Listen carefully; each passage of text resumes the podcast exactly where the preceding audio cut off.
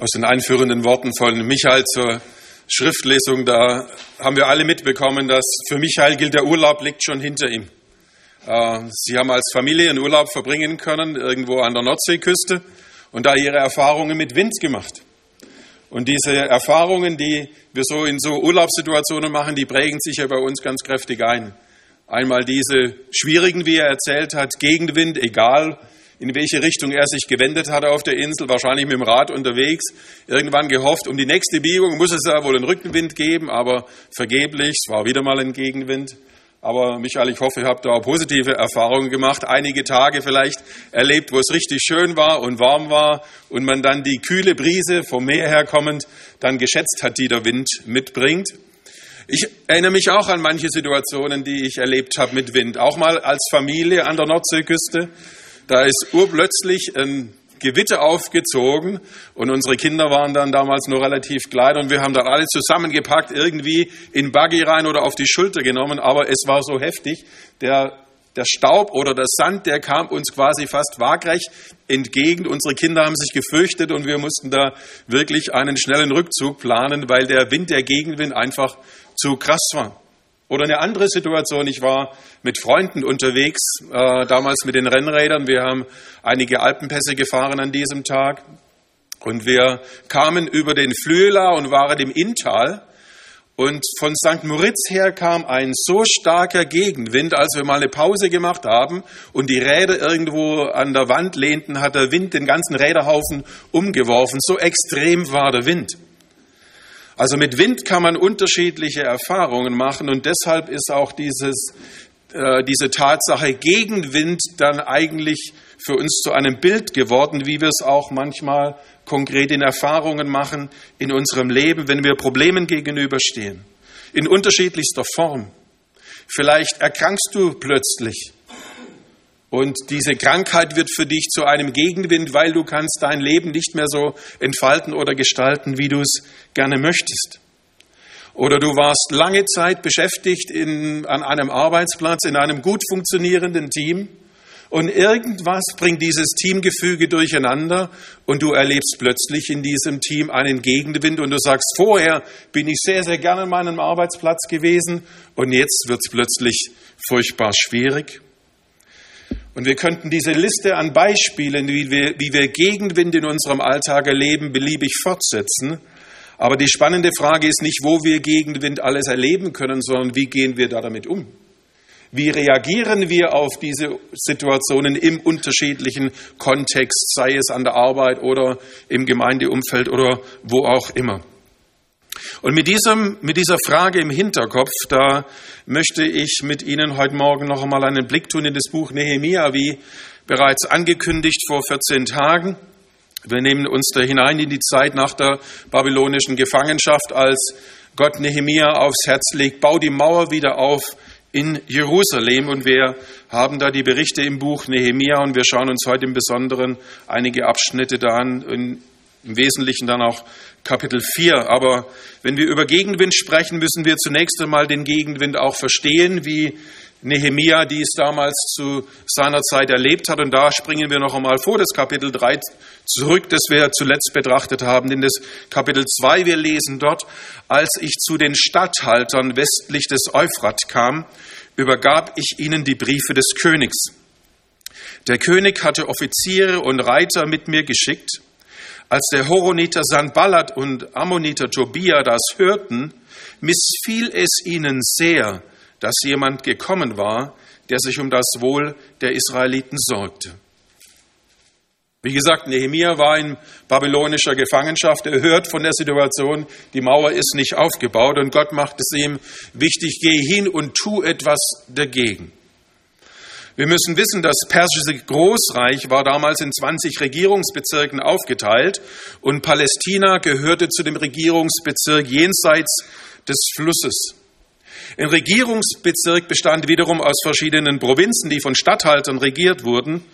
Und für diese Statthalter hatte Nehemia Post vom König persönlich dabei, Briefe des Königs, die deutlich machten, dass er mit Unterstützung des Königs unterwegs ist. Unser Text erwähnt nun, dass zwei dieser Statthalter alles andere als begeistert sind von Nehemias Ankunft. Sie werden namentlich erwähnt, Sanballat und äh, Tobia. Sanballat ist der Statthalter der Provinz Samaria, die im Norden von Juda liegt, und Tobia ist der Statthalter der Provinz im Osten. Als nun Nehemia mit diesen Empfehlungsschreiben auftaucht und sagt, ich möchte etwas tun für Jerusalem und für die Stadt, das sind die beiden alles andere als begeistert. Denn sie befürchten, dass ihr Einfluss auf diese Region abnehmen könnte, weil jetzt sind sie die starken und prägenden Elemente. Und wenn jetzt jemand kommt und Jerusalem wieder aufbaut und dieser Bereich erstarkt, dann fürchten sie, dass ihr Einfluss und ihre Macht abnehmen könnten. Und deshalb sind sie nicht begeistert von Nehemia. Sie können aber Nehemia auf dem Weg nach Jerusalem nicht aufhalten. Und so kann Nehemia die Stadtmauer auf ihre Schäden hin genauer untersuchen, wie wir es vor 14 Tagen miteinander gelesen haben. Als er dann seine Vision des Wiederaufbaus den Menschen schildert in Jerusalem, den Bewohnern, dann stellen sich eine große Zahl der Bewohner hinter ihn und sagen, Nehemiah, Vers 18, wir möchten mit dir bauen, wir möchten an diesem Projekt mit dabei sein. Wenn wir dann aber weiterlesen, lesen wir erstaunlicherweise, als der Horoniter Sanballat der Ammoniter Tobia und der Araber Geshem das hörten, spotteten sie über uns und verhöhnten uns. Was macht ihr? Wollt ihr euch etwa gegen den König auflehnen? So ist ihre Rede. So wenden sie sich an Nehemia. Wir hören wiederum vom Gegenwind. Und die Tatsache ist, wir wissen, Sanballat, Tobias sind unterwegs, aber wie Nehemia Verstärkung erhalten hat, indem einige aufgestanden sind und gesagt haben, wir möchten mitbauen, so lesen wir auch auf dieser Seite von Verstärkung durch einen Mann namens Geshem. Geshem ist der Statthalter einer angrenzenden Provinz im Norden. Und Sanballat und Tobia konnten ihn anscheinend überzeugen, gemeinsame Sache zu machen gegen Nehemia. Wie gesagt, war vermutlich ihr Motiv, dass sie befürchteten, Macht und Einfluss zu verlieren. Aber wenn wir auf dieser Seite, an dieser Stelle eben nur auf die menschliche Seite schauen, dann ist es etwas zu wenig. Denn wir lesen, dass Nehemia nicht nur weil er sagt, ich habe jetzt Interesse dran, Jerusalem wieder aufzubauen, nach Jerusalem wandert, sondern er hat gesagt, ich habe noch niemand davon erzählt, was Gott mir als Plan für Jerusalem ins Herz gegeben hatte. Nehemiah hat von Gott den Impuls erhalten, nach Jerusalem zu gehen, um diese Mauer aufzubauen. Das heißt, das ist nicht nur ein rein irdisches und menschliches Unternehmen zu sagen, wir bauen die Schutzmauern von Jerusalem wieder auf, sondern er agiert in Gottes Auftrag, er ist mit Gott unterwegs. Er tut es, was Gott wichtig ist, was in Gottes Plan liegt. Und deshalb müssen wir sagen, der Gegenwind, den Nehemia hier erlebt hat, zunächst einmal diese menschlichen Ursachen, aber ursächlich darunter liegt ein geistliches Problem, eine geistliche Ursache. Denn der Apostel Paulus beschreibt diese Tatsache im Neuen Testament mit den Worten, die wir vorher in der Schriftlesung gehört haben. Unser Kampf richtet sich nicht gegen Wesen von Fleisch und Blut, sondern, fährt er fort, gegen Wesen von Fleisch und Blut, sondern gegen Mächte, Gewalten der Finsternis, die über die Erde herrschen, gegen das Heer der Geister in der unsichtbaren Welt, die hinter allem Bösen stehen. Und hier erhalten wir einen Einblick in die ganze Situation des Bösen. Paulus spricht von einer unsichtbaren Wirklichkeit, in der Gott wirkt, aber in der auch das Böse existiert, existent ist. Und er erwähnt hier in seinem Wort, es gibt ein Heer von Mächten und Gewalten in der unsichtbaren Wirklichkeit. Wir reden immer wieder davon, dass wir sagen, wir wissen, es existieren Engel, die Engel des Lichts, die Engel, die aus dem Reich des Lichts, aus Gottes äh, Reich stammen. Aber genauso gibt es in der unsichtbaren Wirklichkeit die andere Seite die dunklen Seiten, die, die, die Geister, die Dämonen, diese Heere, die hier erwähnt werden, die Mächte und Gewalten der Finsternis. Und Paulus weist uns hier darauf hin, das steht ursächlich hinter allem Bösen. Das Wirken des Diabolos, des Satans, des Teufels, des Durcheinanderwerfer mit seinen ganzen Heerscharen an Geistern und Dämonen ist genauso Wirklichkeit, wie wir mit Gottes Wirklichkeit rechnen als glaubende Christen und mit Gottes Engeln. Und es ist die spannende Geschichte natürlich, dass sich Menschen wie diese unsichtbaren Wirklichkeiten der Engel für Gottes Wirken öffnen können oder für das Wirken des Bösen. Und diese Tatsache, dass es diese beiden Wirklichkeiten gibt, die sorgt für den Gegenwind, den Nehemia hier erlebt. Ich will es vielleicht versuchen, noch einmal etwas mehr zu veranschaulichen mit der Entstehung oder mit der Tatsache des Windes, über den wir schon vorher gesprochen haben. Die Sonnenenergie, die sorgt letztendlich für den Windantrieb auf unserem Planeten. Die Sonne scheint und auf unserem Erdball werden diese, wird diese Sonnenenergie unterschiedlich aufgenommen. Manchmal mehr und manchmal weniger. Von Landmassen, von, von, von, von Wasser. Und weil diese Flächen dann sich unterschiedlich stark erwärmen, gibt es Druckunterschiede. Ich hoffe, es gibt jetzt keinen Meteorologen hier, der, das, der mir dann sagen muss, ich habe hier kapitale Denkfehler drin, aber so der ganz groben Spur nach, da, da kommt es einigermaßen hin. Aber wir haben dann diese, diese Druckunterschiede, Luftmassenunterschiede und deshalb fließt dann äh, zwischen Tiefdruck und Hochdruck immer ein Luftstrom hin und her. Und die Ursache ist letztendlich allein die Sonne, die auf beides wirkt. Und genauso ist es mit Gott. Gott wirkt mit seiner Liebe, mit seinem Leben und Menschen und Wirklichkeiten reagieren ganz unterschiedlich auf seine Liebe, auf sein Leben und deshalb entstehen diese Druckunterschiede. Das heißt auch nebenbei gesagt, das Böse muss nicht erschaffen worden sein. Da machen sich ja manche einen Riesenkopf. Sondern das Böse ist einfach ein Resultat davon, dass Wirklichkeiten unterschiedlich auf Gott reagieren. Das heißt, du musst nicht sagen, wenn du zu Hause bist und kommst nach Hause und sagst, ich will ein dunkles Zimmer, ich knips die Dunkelheit an. Macht keiner von uns, oder? Du marschierst nicht nach Hause und sagst am Abend, ich will ein dunkles Schlafzimmer, ich mache die Dunkelheit an. Sondern die Dunkelheit ist einfach ein Resultat davon, dass du das Licht nicht anmachst in deinem Schlafzimmer. Genauso ist das Böse nicht zu schaffen, sondern das Böse ist einfach das Resultat der Abwesenheit Gottes. Aber weil Gott eben wirkt und Menschen und unsichtbare Wirklichkeiten auf Gott unterschiedlich reagieren, gibt es diese Situation, wie Nehemia sie erlebt, dass Menschen sich gegen das Wirken Gottes stellen. Und wenn dich die Frage immer wieder mal beschäftigt, wie funktioniert es in meinem Leben so genau? Ähm, wie ist es einzuordnen mit dem Bösen und mit den ganzen Schwierigkeiten? Dann musst du wissen, der Wirkungsbereich Gottes ist da und der Wirkungsbereich des Gegenspielers ist da. Und wenn du nicht glaubst an diese Wirklichkeiten, dann ist Gott davon nicht beeindruckt. Und das Böse ist davon nicht beeindruckt. Aber es ist trotzdem da.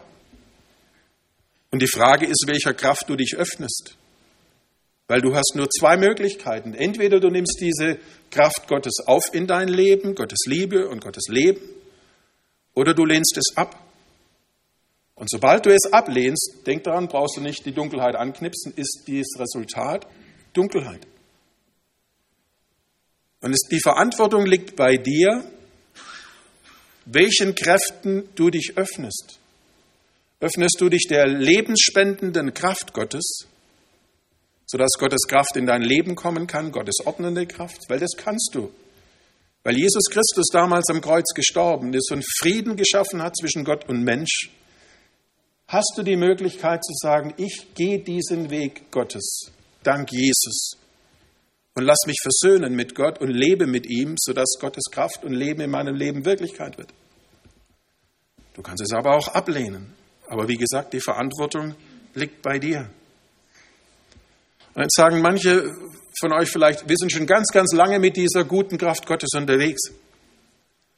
Und ich, und ich weiß es und es ist wichtig und gut so, aber wenn wir so unterwegs sind, dann vergessen wir manchmal, wenn wir vor Schwierigkeiten und Problemen stehen, dass manche der Schwierigkeiten, die wir in unserem Leben haben, auch die Ursache haben können in geistlichen Wirklichkeiten.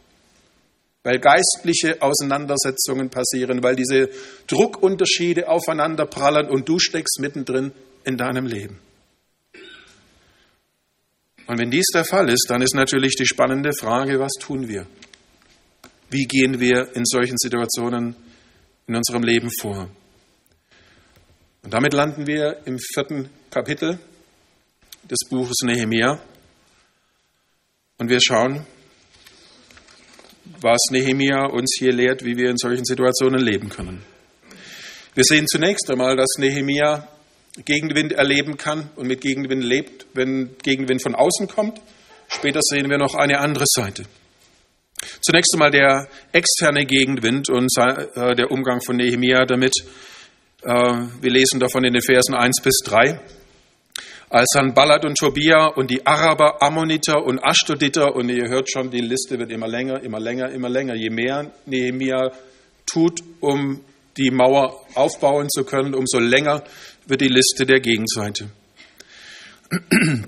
Als sie hören, dass die Wiederherstellung der Mauer Fortschritte macht und die Lücken in der Mauer sich zu schließen beginnen, da kochten sie vor Zorn. Sie schlossen sich zusammen und planten, in Jerusalem einzufallen und Verwirrung in der Stadt zu stiften. Das ist sehr unangenehm, was hier beschrieben wird. In Kapitel 3 erfahren wir, wie wir es vor 14 Tagen bedacht haben, wie diese ganze Truppe in Jerusalem zusammenarbeitet und die Mauer beginnt aufzurichten. Und so lesen wir hier freudig und ohne große Überraschung, dass die Lücken schlicht zu schließen beginnen, denn die Arbeiten, die machen gute Fortschritte. Aber nach dem, was ich vorher sagte, ist es ebenfalls keine Überraschung, dass Nehemias Gegenspieler Verstärkung erhalten. Jetzt sind die Ammoniter und die Ashdoditer gemeinsam mit der Truppe, die vorher genannt war, schon unterwegs.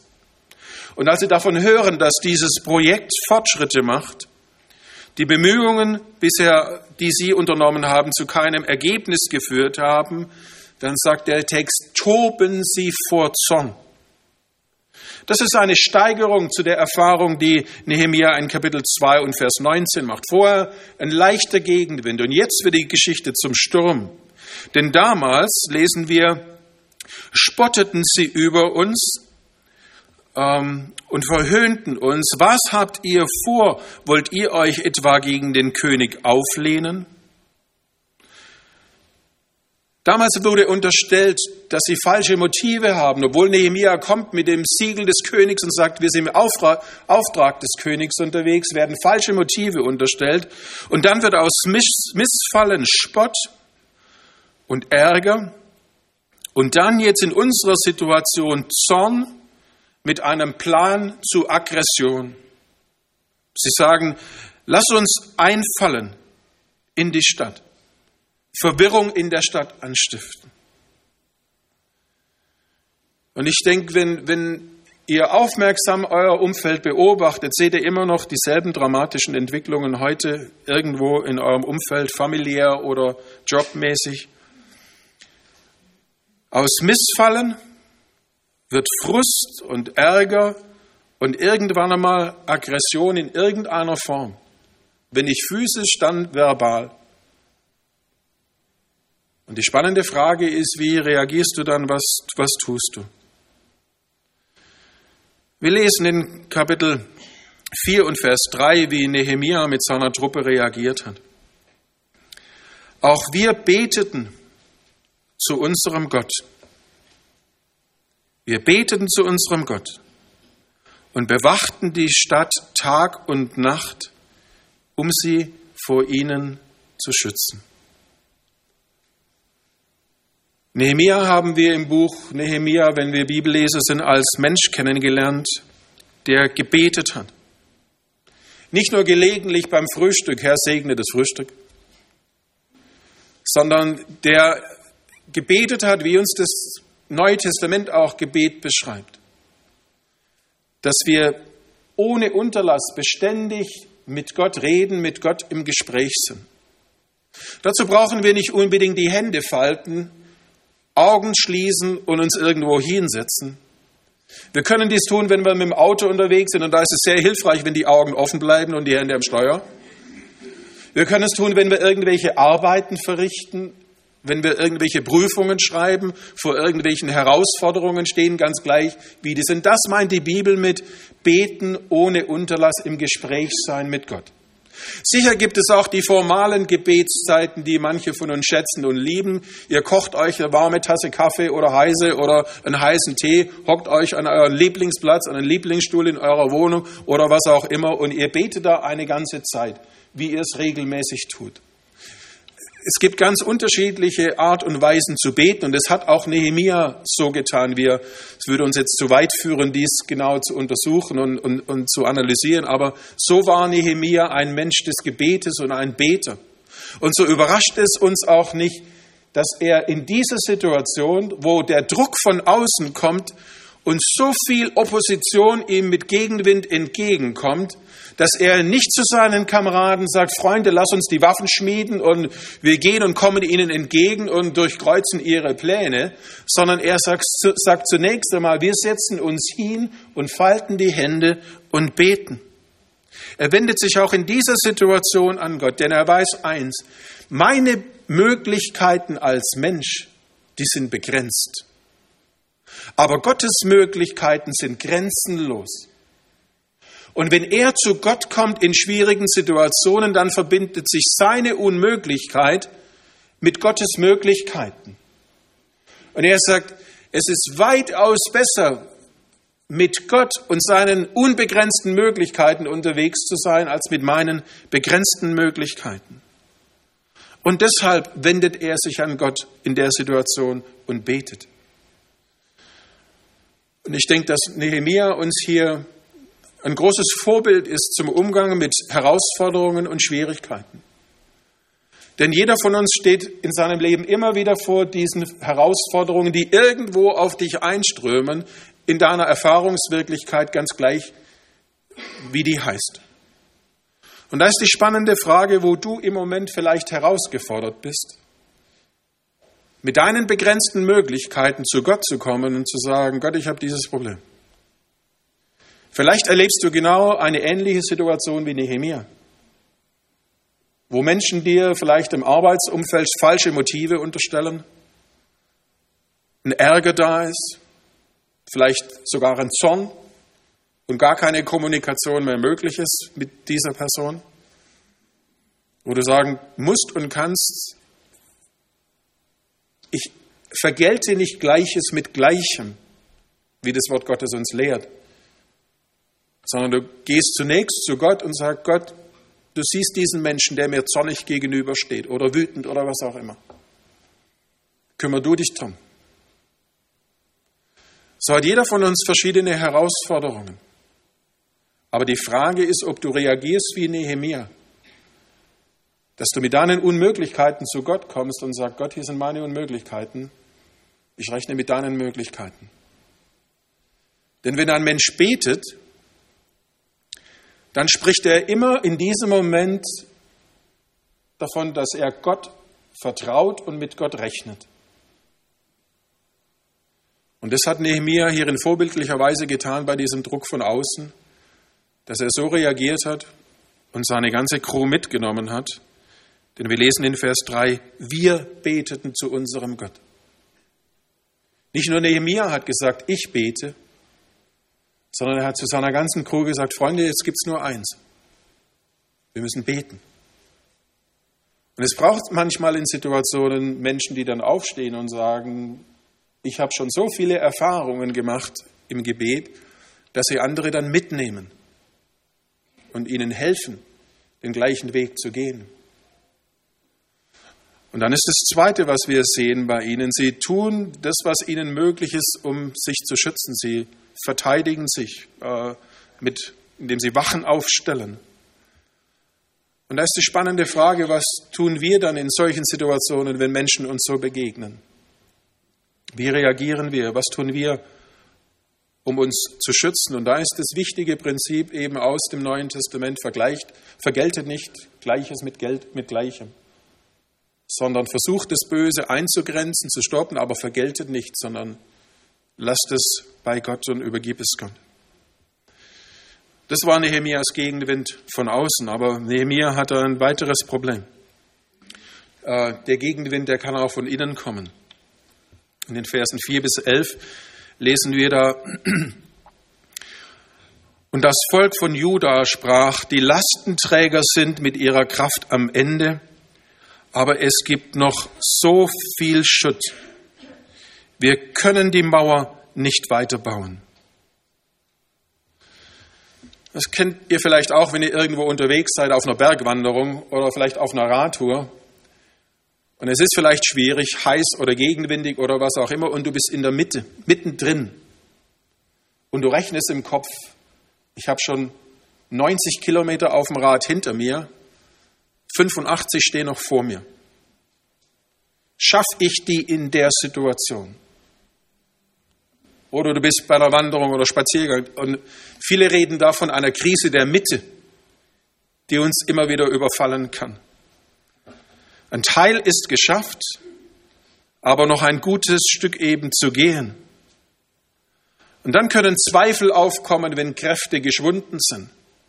Werden wir es schaffen oder nicht? Und es ist ganz wichtig, dass wir hier genau hinschauen, was die Erfahrung dieser bauenden Personen waren dort.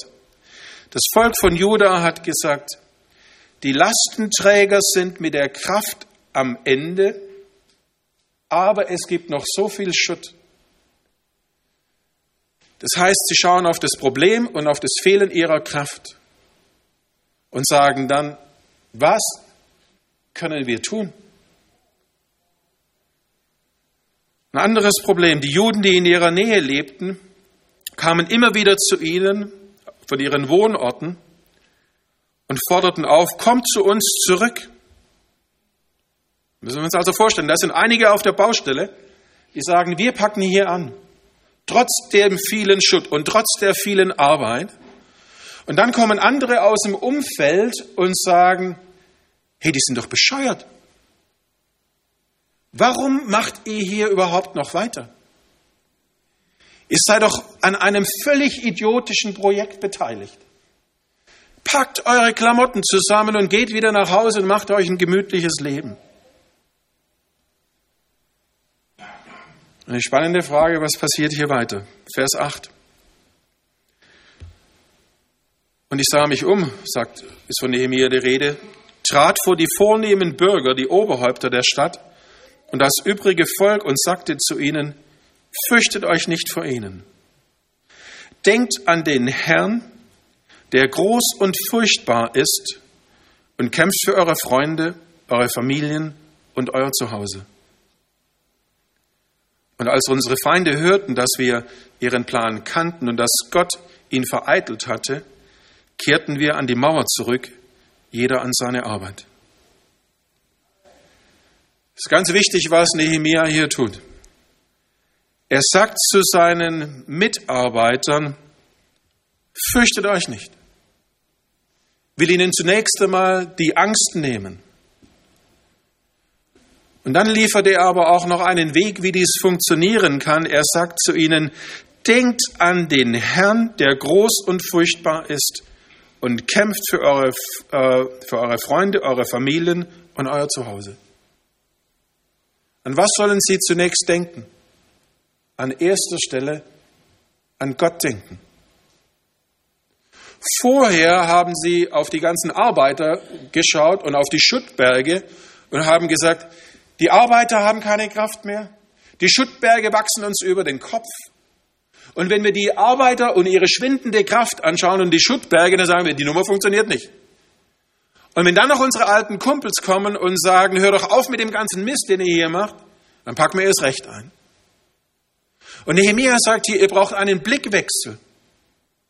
Schaut nicht auf die schwindenden Kräfte und schaut nicht auf die Arbeit, die ansteht, und hört nicht auf die Typen, die euch ständig einreden, ihr macht hier einen riesengroßen Mist, sondern schaut auf Gott und denkt an Gott. Und ich denke, dass Nehemia hier sehr, sehr weise gesprochen hat. Und ein zweites hat er getan. Er hat den Blick noch einmal geweitet und hat gesagt, denkt nicht zuerst an euch, sondern denkt an eure Freunde, denkt an eure Familie, denkt an eure Kinder, denkt an die folgenden Generationen. Denn das, was ihr hier macht mit diesem Mauerbau, hat Auswirkungen für folgende Generationen. Und so verweist Nehemia auf Gottes Kraft und seine Macht. Und er macht damit eigentlich nichts anderes als das, was Paulus später im Epheserbrief niederschreibt, Kapitel 6 und Vers 10. Wir haben es vorher gehört und gelesen. Da schreibt Paulus noch ein letztes. Lasst euch vom Herrn Kraft geben. Lasst euch stärken durch seine gewaltige Macht. Legt die Rüstung an, die Gott für euch bereithält. Ergreift seine Waffen. Damit werdet ihr in der Lage sein, die heimtückischen Angriffen des Teufels standzuhalten. Das sagt Paulus also, lasst euch vom Herrn Kraft geben. Lasst euch von Gott Kraft geben. Lasst euch stärken durch Gottes Kraft. Rechnet nicht mit eurer eigenen Kraft, sondern rechnet mit der großen Kraft Gottes. Und ich weiß nicht, ob du das schon gelernt hast, aber du wirst es irgendwann lernen müssen. Weil es gibt auch hier nur zwei Möglichkeiten. Entweder du lebst mit deiner eigenen Kraft oder du lebst mit der Kraft Gottes. Und deine Kraft ist endlich. Gottes Kraft ist unendlich. Und du kannst dich jetzt durch dein Leben wurschteln mit deiner eigenen Kraft. Oder du kannst sagen, ich weiß, es krieg sowieso nicht geregelt, ich brauche Gottes Kraft. Angesichts der großen Herausforderungen. Und ich habe das damals sehr bildhaft erlebt, als ich da mit meinen Freunden im Inntal unterwegs war. Wie hilfreich es ist, wenn man mit der Kraft eines anderen rechnen kann. Weil ich war mit meinem guten Freund unterwegs. Der war zu der Zeit in der Sportförderkompanie und war nur im Sommer mit Rennradfahren beschäftigt. Und weil es ihm so furchtbar viel Spaß gemacht hat, waren wir in der Freizeit eben auch mit gemeinsam unterwegs. Und weil dieser Gegenwind im Inntal so krass war, hat er einfach gesagt, wisst ihr was, kein Problem. Ich fahre vorne, ich stelle mich in den Wind. Und wenn ihr dicht hinter mir bleibt, dann könnt ihr in meinem Windschatten fahren. Und wer Ahnung hat von Radfahren und von Wind, der weiß, wie hilfreich das ist, wenn man sich so hinter einem anderen verstecken kann. Wenn man von der Kraft des anderen profitieren kann. Und dieses Angebot macht uns Gott beständig, dass er sagt, nehmt doch meine Kraft, die zur Verfügung steht. Aber wieder ist die spannende Frage, nehmen wir die Kraft Gottes in Anspruch? Setzen wir auf Gottes Kraft? Und vielleicht steht dir die eine oder andere Situation jetzt vor Augen, wo du sagst, hier brauche ich Gottes Kraft. Und du stehst vor der Wahl, wie reagiere ich jetzt? Nehme ich Gottes Kraft in Anspruch oder stricke ich halt so weiter, wie ich bisher auch mein Leben gestrickt habe? Und ich kann dir nur empfehlen, nimm die Kraft Gottes in Anspruch. Falte deine Hände und sprich zu Gott und sag, Gott, ich brauche deine Kraft. Brauche deine Kraft hier oder dort oder in der Situation. Aber tu dies. Nimm die Kraft Gottes in Anspruch. Und dann hat Paulus uns erläutert und erklärt, wir, wir, wir können diesen Weg gehen, wenn wir dem Beispiel von Nehemia folgen, beten, Gottes Wort aufschlagen. Denn das sind die Wege, wie Gottes Kraft in unser Leben kommt. Wenn wir sein Wort aufschlagen, wird uns, werden wir daran erinnert, wie groß Gott ist, welche Kraft ihm zur Verfügung steht. Und ich weiß nicht, wie es, wie es dir geht, aber ich bin sehr vergesslich. Ich vergesse immer wieder Gottes Größe und Gottes Kraft. Wenn du nicht so bist, dann hast du Glück, aber ich vergesse es immer wieder. Und ich brauche deshalb ständig die Erinnerung aus Gottes Wort, wie groß Gott ist, wie gewaltig Jesus ist und was Gott mit uns und unserem Leben tun kann, wenn wir mit seiner Kraft rechnen. Deshalb führt kein Weg dran vorbei, dass du immer wieder die Bibel aufschlägst. Nicht, dass du Gott die Bibel vorliest, um zu sagen, schau mal Gott, wie toll ich bin, ich lese dir dein Wort vor. Der kennt es relativ gut.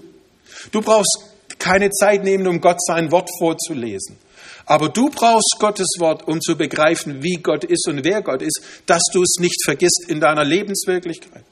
Und ich weiß, das ist schwierig. Wenn du sechs oder acht oder zwei Kinder hast, die nach dir brüllen, einen, einen vollen Terminkalender durch deinen Arbeitgeber und, und, und, da ist es schwierig, Räume zu finden, wo du sagst, ich will in Gottes Wort lesen. Aber manchmal muss man einfach Energie einsetzen, um zu sagen, ich weiß, das ist das Gute und ich muss irgendeinen Weg finden, um darin zu lesen. Wie gesagt, da geht es nicht um irgendwelche abgedrehte Frömmigkeit oder irgend sonst was. Da geht es darum, dass du Gott weiter kennenlernst und weißt, wer er ist und wie er ist.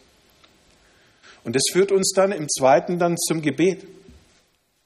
So wie Nehemia sagte, denk an den Herrn. Wie Paulus sagte, lass dir vom Herrn Kraft geben. Das ist dann der Weg, wie du zu Gott kommst und sagst, Gott, ich vertraue dir. Ich brauche deine Kraft in der Situation, in der Situation. Das heißt, Gott, Gottes Wort erinnert dich an seine Größe. Und im Gebet kommst du zu Gott und sagst, Gott, ich brauche diese Kraft in meinem Leben. Und wir sehen an Nehemia, dass es funktioniert hat in den größten Herausforderungen, dem größten Gegenwind in seinem Leben.